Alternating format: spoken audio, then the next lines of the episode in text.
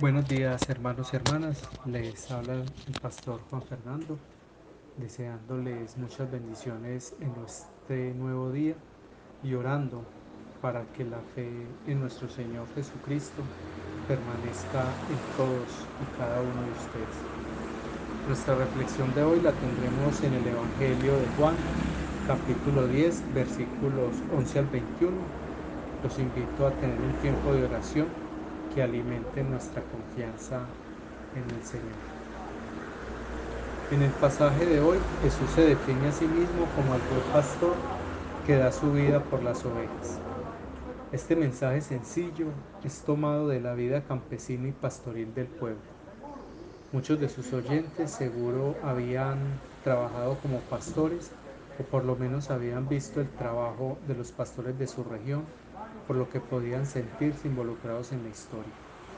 Sin embargo, no podemos olvidar que Dios mismo había usado esta referencia de ser el pastor de su pueblo.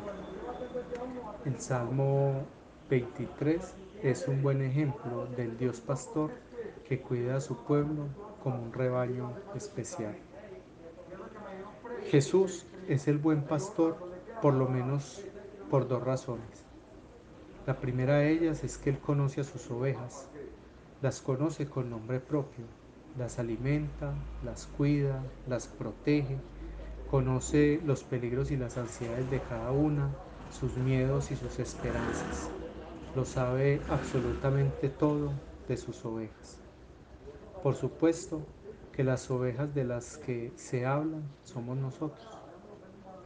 La segunda razón de por qué Jesús es el buen pastor es porque Él mismo da su vida por las ovejas. Parece que lo más valioso para el pastor no es su propia vida, sino la vida de las ovejas. No piensa en su seguridad, sino en la seguridad de sus ovejas. Esto lo hace un buen pastor que ha hecho una renuncia voluntaria a su vida para dedicarse al bienestar, a la vida misma de las ovejas. Hoy predomina en el mundo un aire de desorientación, confusión, inseguridad, miedo y otras tantas realidades de las que así queramos no podemos escaparnos. Jesús nos habla en medio de nuestras fragilidades. Él no nos asegura que no vamos a vivir la confusión y los tiempos de inquietud. Lo que nos asegura es que su amor por su rebaño no depende de las situaciones de la vida. Él mismo no puso a salvo su vida, sino que la entregó para salvar a sus ovejas e identificarse en cuerpo propio con ellas.